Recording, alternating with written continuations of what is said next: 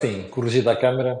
Aqui fica a saudação, bom dia, edição da Cor do Dinheiro, do dia 7 de fevereiro do ano da graça de 2024. Como sabe, o meu nome é Camilo Lourenço e todas as manhãs estou aqui, esteja onde estiver, uh, desde que tenha condições, obviamente, estou aqui para analisar a economia e a política nacionais e tentar ajudá-lo a perceber esses mesmos factos que condicionam uma e outra coisa. Ora bem, Antes de irmos ao programa, deixe-me fazer o disclosure habitual. A Cor do Dinheiro é um canal que tem uma parceria com vários parceiros, passa a redundância. Mas aqui alguns têm um peso muito grande. O primeiro é a Prozis, uh, e isso dá-lhe assim hipótese ir ao site fazer compras com desconto. É só chegar uh, à zona de pagamento e em vez de pagar, ir ali onde diz cupom promocional, escreve o meu nome e sai de lá com desconto de 10%. E depois ainda tem também a Belt. Belt, corretagem online, online de seguros, portanto, disponível em beltseguros.pt. Como já sabe, eu digo isto muitas vezes, um, os seguros são o meu cinto de segurança. E também aproveito para recordar que a Belt segura o canal Acordo do Dinheiro. Ora bem, feito este disclosure, vamos então ao programa de hoje e vamos começar, como sempre, pelo período antes da ordem do dia. E pronto, olhe pelo think tank de ontem outro retumbante sucesso. Aliás, é só ver os comentários para perceber como as pessoas gostaram daquilo que foi dito e daquilo que foi analisado, o que não é surpresa nenhuma, são dois craques, o Jorge Marrão e o Joaquim Aguiar. Dê lá um saltinho, que tem uma análise às eleições dos Açores, às sondagens e também o que é que nós podemos perspectivar para os próximos tempos, não sem antes fugir a um tema crucial, que é o papel da comunicação social em tudo isto. Bom, segundo ponto. Hum, Parece que de um momento para o outro toda a gente acordou para o, a grande invasão da indústria automóvel chinesa, particularmente na versão elétrica, na Europa. É que não é só em Portugal e não é só a BYD, que eu tenho feito aqui várias referências. O ponto fundamental aqui é este. Um, a Europa descuidou-se. Primeiro, já disse aqui milhares de vezes, envolveu-se numa transição muito rápida, muito à conta da estupidez dos políticos europeus, na Comissão Europeia, no Parlamento Europeu, nos Parlamentos Nacionais, nos governos nacionais e na opinião pública nacional, que se deixou contaminar por excesso de ambientalismo. Bom, não, tinha, não domina a indústria da, da, mobilidade elétrica e fez uma transição muito rápida. É muito simples. Os chineses, que sobretudo que detêm o controle da tecnologia de baterias, estão aí a fazer estragos. Pode ser que aprendam alguma coisa com isso. E, e a coisa não vai ficar por aqui. Ponto seguinte: hum, os portugueses, diz uma sondagem do CESOP para o público hoje, não querem maiorias absolutas. Eu estava aqui a olhar para o gráfico há bocadinho, a olhar para o artigo do público, embora não tenha conseguido analisar tudo, uh, vou-lhe dar aqui uns números. Governo de maioria absoluta do PS, 8%. Ui, a malta realmente aprendeu a lição com a estupidez do PS. Governo de maioria absoluta liderado pelo PSD, 11%. Mais uma nega. Governo apoiado por PS e PSD, 15%. Aleluia, praise the Lord. Governo apoiado por PS e partidos à esquerda, 23%. Mesmo aqui há muita estupidez, como já percebeu, não é? E depois, governo apoiado por PSD, CDS, PPM e outros partidos à direita, 31%. Moral da história. A malta não quer maiorias absolutas. Bom, eu, para mim, é uma, uma, alguma surpresa, porque eu continuo a pensar que as maiorias absolutas têm uma vantagem, é que responsabilizam quem lá está. Ah, você vai dizer, veja o PS. Não, mas o PS agora é um bom exemplo disso. O PS fez tanta atrapalhada, tanta estupidez, deu tantas bazucadas nos PS que repara como os portugueses dizem que o governo de maioria absoluta do PS é 8%. E tem uma grande vantagem é que não descarregam a responsabilidade para outros. Veja o PS com a geringonça, o Bloco de Esquerda e o PCP. Andaram agora não para ali a tirar umas farpas uns aos outros. No governo de absoluta não. Ficou claro, claro, não queremos um governo do PS maioria absoluta. Ponto. Bom, em todo caso, bom, a intenção dos portugueses é clara e, portanto, isso fica aqui registado. Ora bem, Ponto seguinte. Ah, ah, nesta matéria aproveito para dizer uma coisa que o Joaquim Aguiar anda a dizer há muito tempo no think tank, que é mesmo isso. As maiorias absolutas de um partido acabam por não ser benéficas para o país. Enfim, exceção feita àquele período do Cavaco Silva. Ponto seguinte, uh, parece que Vítor Scária, o ex-chefe de gabinete do Sr. Primeiro-Ministro, um, o Sr. Primeiro-Ministro nunca viu nada. Agora, o seu advogado, pelo menos, diz que ele vai declarar os 75.800 euros que estavam escondidos do fisco. Sim, aqueles estavam escondidos nos envelopes, nos livros e não sei o quê. Uh, eu fico muito feliz com isto, por saber que gente que ganha muito dinheiro, não é? Que faz aos impostos, agora vai declarar esses impostos, não é? Que é coisa que eu não posso fazer porque sou assalariado, não é? E todos nós somos assalariados e, portanto, faz declaração, vai para o fisco, retém-se na fonte e pagamos imposto. Mas eu tenho aqui outra congratulação, aliás, congratulação não, vou deixar aqui uma pergunta. O senhor secretário de Estado dos Impostos, também conhecido por secretário de Estado dos Assuntos Fiscais, cujo nome é Nuno Félix, tem alguma coisa a dizer sobre isto?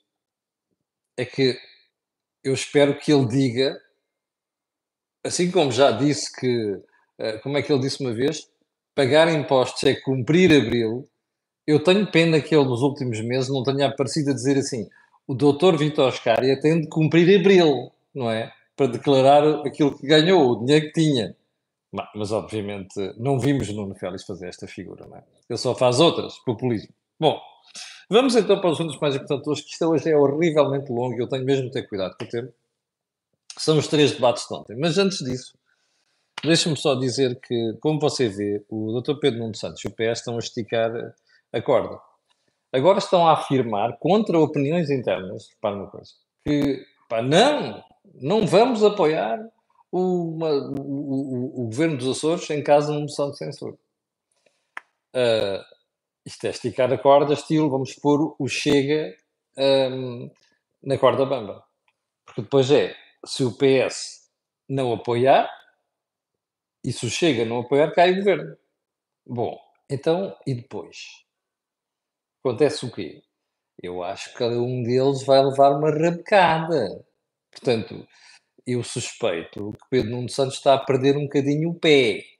E se calhar era bom ouvir pessoas lá dentro, como Francisco Assis, parece Pedro Delgado, Alves, embora muito mais eh, medroso, também tem a mesma opinião, e suspeito que o José Luís Carneiro também. Portanto, era bom que se pusessem finos, como se diz lá em cima em Bayonne. Bom, ponto seguinte. Já imaginou se o Chega a apresentar uma moção de censura? Ah, e depois o PS que faz o quê? Fica borrado de medo. Bom, andam aqui, está a ver aquela coisa, vamos lá ver quem é que pisca primeiro, pá! Ainda se lixam. Desculpa a expressão. Bom, uh, ponto seguinte. É a primeira vez que vou dizer isto desde que há chega. André Ventura perdeu o debate ontem contra Rui Rocha e perdeu o debate contra todas as expectativas, inclusive as minhas. Então vamos lá. Ventura cometeu uma série de erros. Primeiro ponto. Ventura está a tentar passar nos debates uma imagem diferente, mais moderação, mais cordialidade e não sei o quê. O problema de Ventura é que hum, as atitudes que tomam e as que elas ontem contra Rui Rocha acabaram por lhe custar a vitória. Primeiro, ele vinha com uma missão: irritar e destabilizar Rui Rocha. Rui Rocha costuma ser muito nervoso. Ontem esteve muito bem, calmíssimo. Aliás, eu recomendo, não sei quem é que está a fazer o media training do Rui Rocha, mas está a fazer um grande trabalho. Bem, uh, é verdade que Ventura não conseguiu irritar Rui Rocha, mas conseguiu destabilizar numa certa altura. Mas mesmo assim, Rui Rocha passou a mensagem.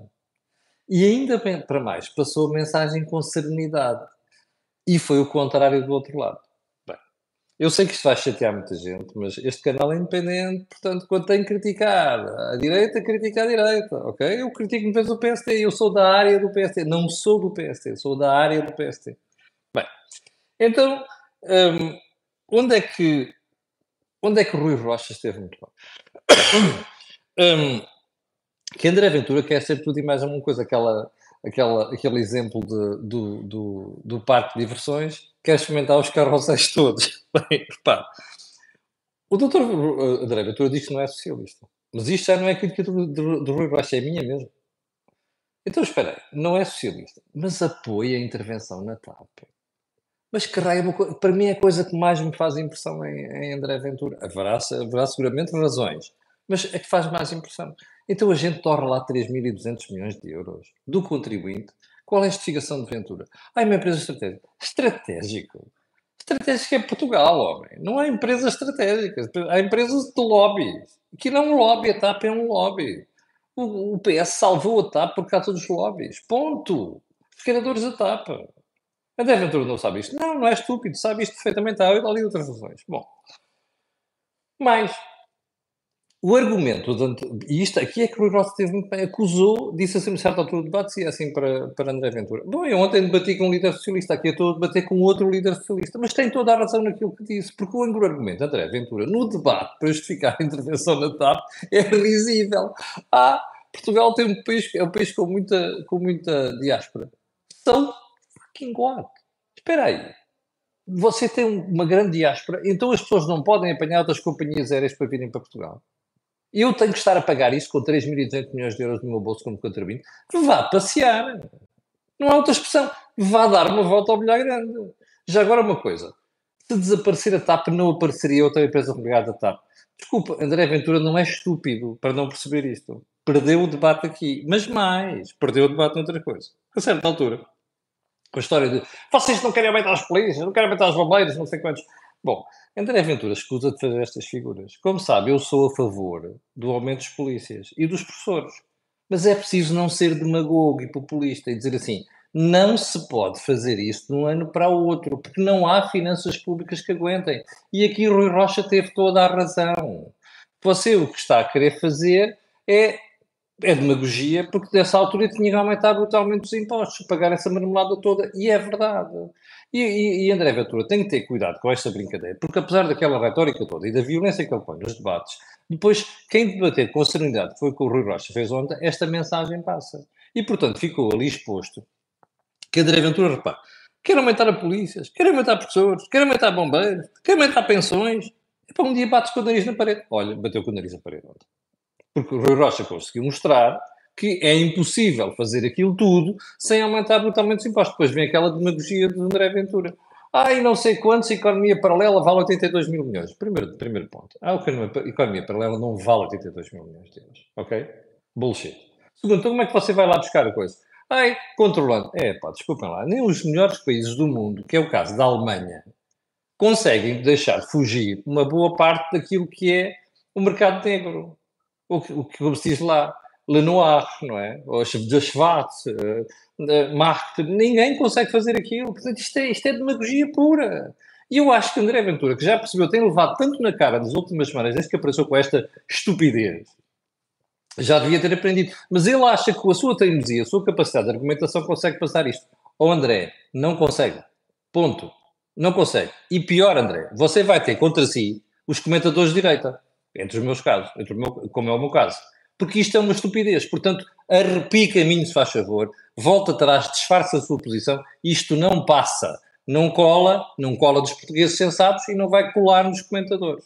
Bom, eu sei que estou a marimbar para os comentadores. Bom, hum, mas onde é que eu acho que depois Rui Rocha, que vinha muitíssimo bem preparado, deu a estocada final em André Ventura? Quando se virou e põe-lhe aquele papel em cima da mesa, diz assim: Você hoje tem a oportunidade de dizer aqui aos portugueses se está disposto a apoiar um governo minoritário do PSD e de Iniciativa Liberal. Mas desculpem, esta foi brilhante. Eu nunca tinha passado pela cabeça, não é? E eu tenho dado aqui conselhos do ponto de vista de debate aos, aos candidatos, nomeadamente aos da direita. Eu nunca tinha passado esta pela cabeça. Olha, eu só posso fazer isto. A acha. Como você sabe, eu tenho sido aqui um crítico violento do Rui Rocha e da Iniciativa Liberal. Portanto, eu não ando a fazer fretes a ninguém, ok? Bom, e tenho elogiado o André Ventura. Bem, bem o que é que isto, onde é que isto nos deixa? Um, André Ventura tem de perceber que aquela coisa de chegar lá, querer cilindrar tudo, matraqueando, interrompendo e não sei o que mais, um dia não funciona.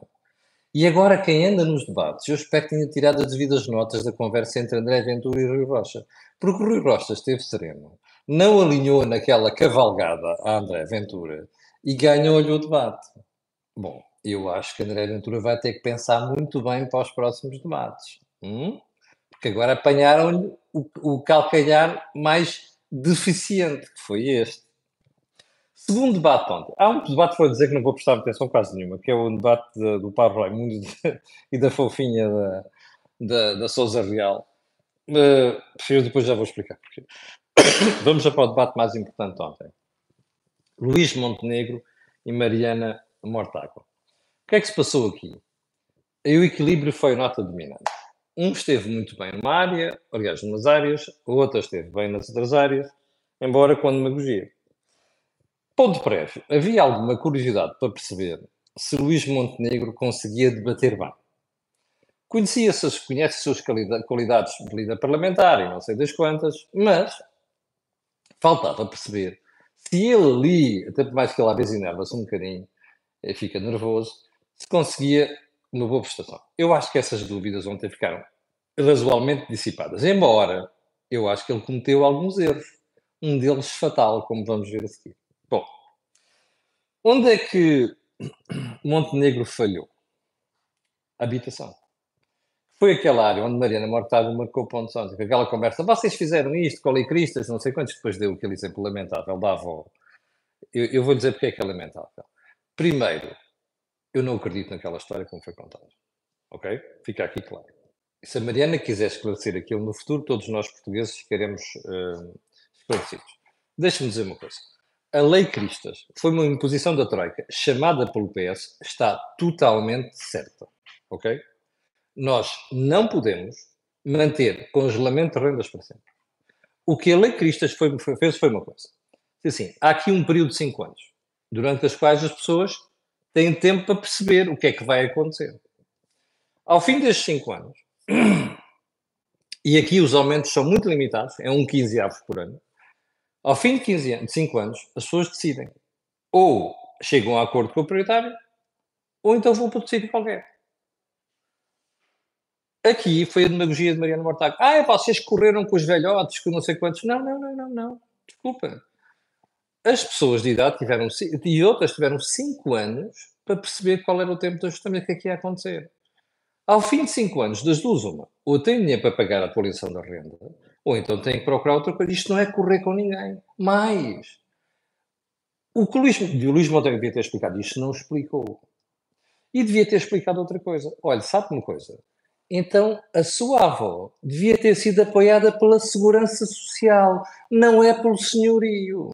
Percebe? Se a sua avó não conseguia pagar depois da atualização de renda e por isso é que tem que sair, vá-se queixar ao Estado. Porque o senhorio não é Segurança Social. E Luís Montenegro devia ter explicado isto. E não fez. Provavelmente não é porque não soubesse, mas porque descuidou, não faço ideia. Foi um erro. Mas Luís Montenegro na habitação, eu já avisei aqui os candidatos, nomeadamente o PSD. Quem não tiver um bom programa na habitação perde as eleições. Não é na saúde apenas. E o PS anda demasiado concentrado na saúde, não fala de habitação. É um erro do partido. Vejam lá se percebem isto aos spin doctors do PSD como se viu ontem. Bom, pode ser que acorde. Eu há pouco tempo avisei uma pessoa do PST para isto. Luís Montenegro, se estivesse atento, tinha levado este gráfico, que já foi divulgado pela Cor do Dinheiro e pela CMTV, que fui eu que divulguei lá, que é o que mostra o comportamento do mercado da habitação nos últimos 20 anos. Estes dados são do Fernando Santo, como você sabe, deu uma entrevista brilhantíssima aqui ao canal Cor do Dinheiro. E tenho falado sobre o assunto. O que é que este gráfico mostra? a produção da habitação em Portugal, que no início do século era de 122 mil fogos por ano e agora é 22 mil em 2022, são os últimos dados conhecidos. Bom, Luís Montenegro devia ter chapado isto na cara da Mariana Mortágua e dito assim: sabe qual é o problema da habitação? É este. E agora dizia assim: Ó oh, Mariana Mortágua, durante o tempo em que você dormiu com o doutor António Costa, salvo, salvo seja, que são seis, seis, seis anos, veja o que aconteceu à habitação. Cresceu nos seus seis anos menos do que num ano na altura do, do, do no início do século. E, devia ter apontado a da Mariana. E isto, Mariana, a culpa é sua e do PS. Sabe porquê? Porque vocês assustaram os investidores, porque vocês aumentaram a burocracia e não se produz habitação. E isto é o resultado do seu concubinato com o PS. Era isto que Montenegro devia ter dito ali, parede no branco. Falhou. Foi pena. espero que aprenda, porque da próxima vez vai ter que chapar isto na cara da extrema-esquerda. Bom, salários também falhou. Porque a uma certa altura, por causa daquele, daquela proposta do PST do 15º mês, que não paga impostos, Mariano, ah, mas vocês querem dar dinheiro às pessoas sem pagar segurança social e não sei quantos? Não, nós propomos aumento de salários. Luís Montenegro aqui teve a hipótese de levar ao knockout, KO, direto direita, como se diz no boxe. Normalmente põe os adversários no chão. Sabe como é que lhe dizem? Oh, Mariana Mortágua, o que você está a dizer é que quer aumentar ainda mais a carga fiscal sobre os portugueses. Oh, Luís Montenegro, eu sei que ele vê isto. Mas que desilusão, homem. Então você não foi capaz de chapar isto na cara. Luís Montenegro devia ter dito isto que eu vou dizer agora a Mariana Mortágua. Ouça, de cada 100 euros que os portugueses ganham, entregam 38 euros ao Estado. O que você está a dizer é que, é que os portugueses entregam ainda mais do que os 38 euros. É isso que você quer e virava-se para a Câmara e dizia assim, olha, está aqui o programa do Bloco de Esquerda. O Bloco de Esquerda é o partido dos impostos. O imposto A emitem a sua cara, chama-se imposto de mortágua. Caramba, custa muito dizer isto. Aquela tipa é do pior demagogo e populista que há, como se provou ontem. E Luís Montenegro podia tê-la surrado de cima a baixo e ela saía de lá em sangue. Perdeu a oportunidade. Foi pena. Oh, espero que o Luís Montenegro esteja a ver isto ou que vá ver isto. Bem, na saúde, o Montenegro ganhou a Mariana Mortágua, porque aí sim viram-se e ah, não, mas isto é responsabilidade vossa que andou ali com o pé, mas devia ter ido mais longe.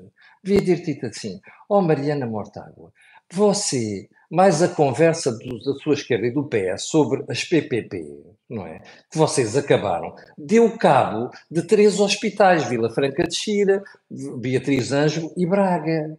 Uhum. Onde eram exemplos de gestão, um deles gerido pela Luz Saúde, outro pela, pelo, pela, pelo Grupo Melo, não é? E vocês transformaram aquilo numa desgraça. E já agora é assim, você quando vai ao médico vai aonde? Porque eu, eu conheço aquele malta de bloco esquerda vem aos hospitais privados. Porquê? Porque sabe que for para os centros de saúde, fica naquelas filas à chuva e o Montenegro devia ter chapado isto preto no branco. E devia ter dito, lembrado da Mariana Mortágua, que o mentor do bloco esquerda, um dos mentores, foi morrer num hospital privado, chama-se João Semedo. Não é?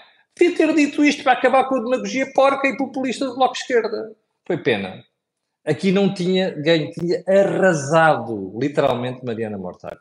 Foi pena. Bom, moral da história, balanço do debate. Uh, Mariana Mortágua trazia uma missão: fazer esquecer o tempo em que dormiu com o PS. E Montenegro devia ter percebido isto logo. E devia ter encostado permanentemente, permanentemente ao PS e explicar o desastre que fez. Um, o, o, e o problema é que, a certa altura, e percebeu-se isto, Mariana tentou disfarçar momento aquela, com aquele ar uh, de olhar firme e tal, e não sei quê, e acabou aquele ar fofinho com que ela tem aparecido há muito tempo, há, há, nos últimos tempos, tentou passar uma imagem diferente, e por contrário, irritou-se, e, e, o pessoal que estava deste lado percebeu que ela se irritou, acabou por não perder as tribeiras, mas Montenegro conseguiu isto, portanto Montenegro esteve à beira de dar uma sova. Quem é que ganhou? O debate anterior ganhou o Rui Rocha. Quem é que ganhou este? Eu acho que Montenegro ganhou, por uma margem muito ligeira, por um golo mas podia ter ganhado, ganho perdão, por 5 ou 7. Ok? Bom. Um, onde, é que, onde é que Montenegro. Um, quero mais um exemplo. Na habitação. Montenegro devia ter dito assim: Ouça lá, o que você quer é perpetuar um problema da habitação. Quer ver porquê? Os estudos mostram que contratos de antes de 1990 têm uma renda média de 120 euros explique-me lá, quem é que vai investir em habitação se não puder ter rendas superiores a 120 euros quando você, por um T0, como você diz, paga 500 euros? Está a perceber como é que se atira para o esgoto o populismo daquela gentalha do Bloco de Esquerda? É assim. Montenegro falhou aqui. Tenho pena. Bom, o outro debate foi um debate fofinhos, não é? Deu para perceber duas coisas. Paulo Raimundo, que é um tipo muito cordato, muito correto, aliás, na linha de de Souza, está agarrado à cassete histórica do PCP, por exemplo, não aceita ajuda de privados na saúde. Então como é que vai resolver? Ah, o SNS. Porra, homem! O SNS não resolve o problema. Você não tem médicos. Portanto, se não tem médicos, não vai resolver o problema nos próximos 4 anos. Como é que você resolve o problema? Ou seja, condena as pessoas à desgraça. Eu acho que Paulo Ramon tem que corrigir isto. Quando for para um debate com um destes grandes, vai levar com isto na, na, na cara. Não é? E vai perder o debate, literalmente. Bom, e depois uh, aquela fofinha da Sousa Real, que ninguém sabe o que é que é. Ela quer tudo e mais alguma coisa. Por tudo e o seu contrário. Desculpa lá, tu pelo PP, ai não é um problema PP, então como é como? Como é que você vai resolver o problema? Ah, eu admito que em casos pontuais possa ir ao privado, casos pontuais e os outros. E depois, ah, mas isso é aceitar PPP, senão não queremos PPP. O, o, o PAN nasceu para, por causa dos animais. Não percebe mais nada do resto. E depois anda aqui com tretas, é uma coisa, depois é outra, depois não percebem nada dos assuntos, não estudam as matérias, e depois querem aparecer com uma coisa brilhante. Epá, só fazem. Não posso dizer aqui. Enfim. Portanto, isto foram os três debates de ontem, e como você já percebeu, hum, eu acho que os debates vão ter muita importância naquilo que é a votação final. Aproveito para dizer já agora que hoje às 12 horas eu vou estar à conversa com o professor Ricardo Reis, que é o responsável do Centro de Estudos da Católica, sondagens. E vamos tocar alguns aspectos importantes, não é só as eleições dos Açores, a lei eleitoral, mas não só. É aquilo que são as estratégias dos partidos neste momento e ver quais são as possibilidades de crescimento. Uma das coisas que eu estou interessado em saber, e vou perguntar ao Ricardo Reis, é apenas esta. Olha lá uma coisa. Uh, esta coisa do bicho-papão tem espaço para andar? Ou a esquerda já esgotou as hipóteses de uh, usar o efeito bicho-papão para tramar André Ventura e a direita e não sei quantos? É uma das questões que eu vou colocar ao Ricardo Reis e tenho muito interesse em saber. Portanto, já sabe, a partir das 12 horas estarei a conversa com o Ricardo Reis sobre estas matérias, olha, que vai valer a pena. Bom, eu não queria terminar o programa de hoje sem ir buscar uma história que foi publicada pelo, pelo jornal Ecto ontem à noite, que é o Tribunal da Relação anulou as medidas de coação que Carlos Alexandre, o juiz que ainda na altura tomava decisões no TIC, impôs a Armando Pereira, um dos fundadores da, da Altice. Você lembra-se do valor da caução? Lembra-se de quantos milhões foi o valor da calção? Epá, o Tribunal da Relação dar uma porrada de Ministério Público deste tamanho é uma coisa preocupante. Uh, Lembra-se da história do Ministério Público das bolas no ar, do equilibrismo? Ou juggling, acho que é assim que se diz em inglês. Lembra-se disto? Muitas bolas no ar caem ao chão. Eu acho que o Ministério Público não está a perceber esse problema. Está a ver? Veja só o que é o Tribunal da Relação anular as medidas de coação. Bom, isto, isto vai dar muita conversa ainda, vamos voltar ao assunto. Já, já estraguei aqui o meu tempo de hoje, quero pedir desculpa. 8.100 pessoas em direto, muito obrigado. Quero pedir a estas pessoas e outras que vão ver aquilo que peço sempre. Olha o botão like, olha o botão partilha nas redes sociais, fundamental. E olha o botão subscrever o canal. Já percebeu porquê? Não percebeu? É que aquilo que houve aqui não houve em mais lado nenhum. Obrigado, tenham um santo dia. Eu já não chatei hoje, mas amanhã de manhã às 8 cá estarei para lhe atazanar o juízo. Muito obrigado.